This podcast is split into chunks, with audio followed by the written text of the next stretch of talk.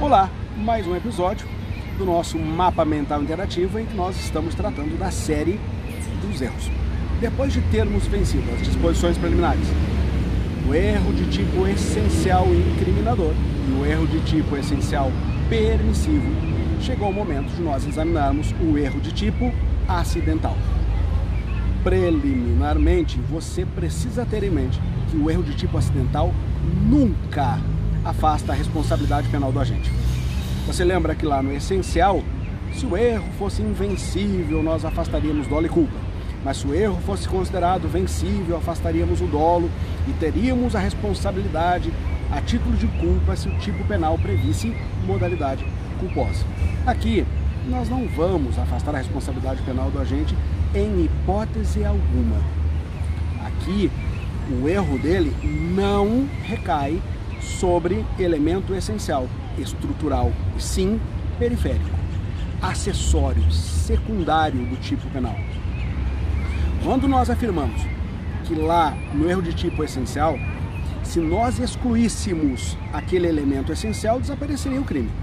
Aqui, se eu substituir um elemento periférico por outro, continua sobrando o crime, continua existindo o crime nós vamos tratar em vídeos diferentes os erros sobre a pessoa, sobre o objeto, sobre a execução, sobre o resultado, sobre o nexo causal.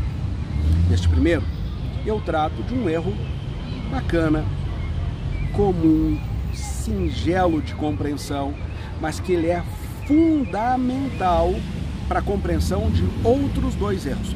Fundamental, que é o erro sobre a pessoa. Se você não tiver uma boa base sobre o erro sobre a pessoa, você provavelmente tem sérios equívocos no erro na execução, aberratio ictus, e no erro sobre o resultado, resultado diverso, aberratio crimes ou aberratio delite. Por isso, da importância da compreensão do erro sobre a pessoa. Aqui, o sujeito se engana sobre a identidade da pessoa que ele visa atingir sujeito deseja matar a Paulo. Mas dadas as características muito semelhantes, ele termina matando a Pedro. Como é que fica? Fica que ele vai ser responsabilizado do mesmo jeito. Porque no final das contas, Pedro e Paulo são alguém.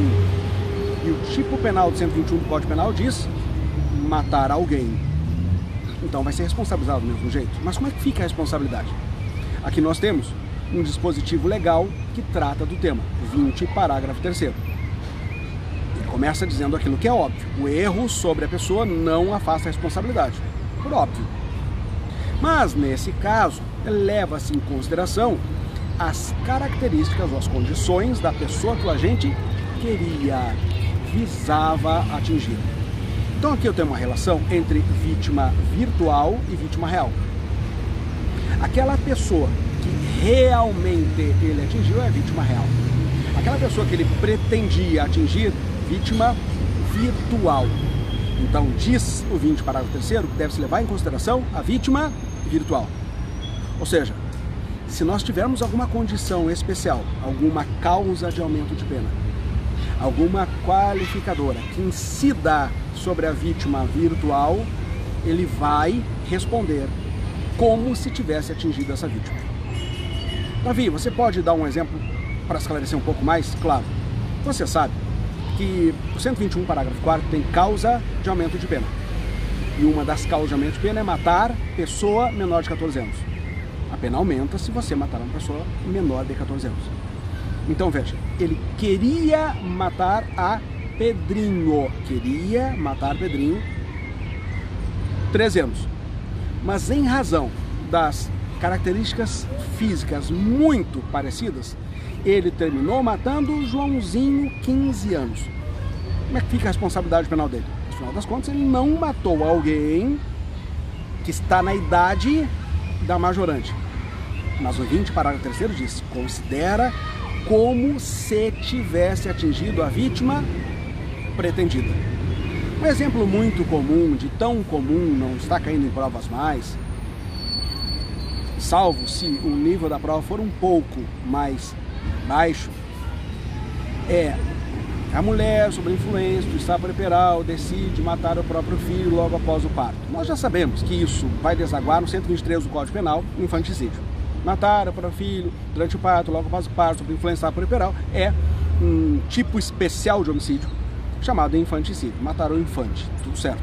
Então a mulher se desloca ao berçário com intento criminoso, encontrando uma criança que ela julga ser seu filho, termina matando por sufocação. Pega o travesseiro e sufoca, asfixia. Ora, no final das contas, ela não praticou infanticídio, no final das contas. Vamos lá, no mundo real. No mundo real, ela praticou um homicídio qualificado pela asfixia. E deveria tomar de 12 a 30 anos. Mas como é que fica? Fica que ela vai tomar aquela pena baixa do infanticídio. Porque nós temos um erro sobre a pessoa. Ela pensava que estava matando o próprio filho, estava sob influência da liberal e foi logo após o parto. Leva em consideração a pessoa que ela pretendia atingir e não a pessoa atingida. Então, nós precisamos muito dessa compreensão de vítima real e vítima virtual.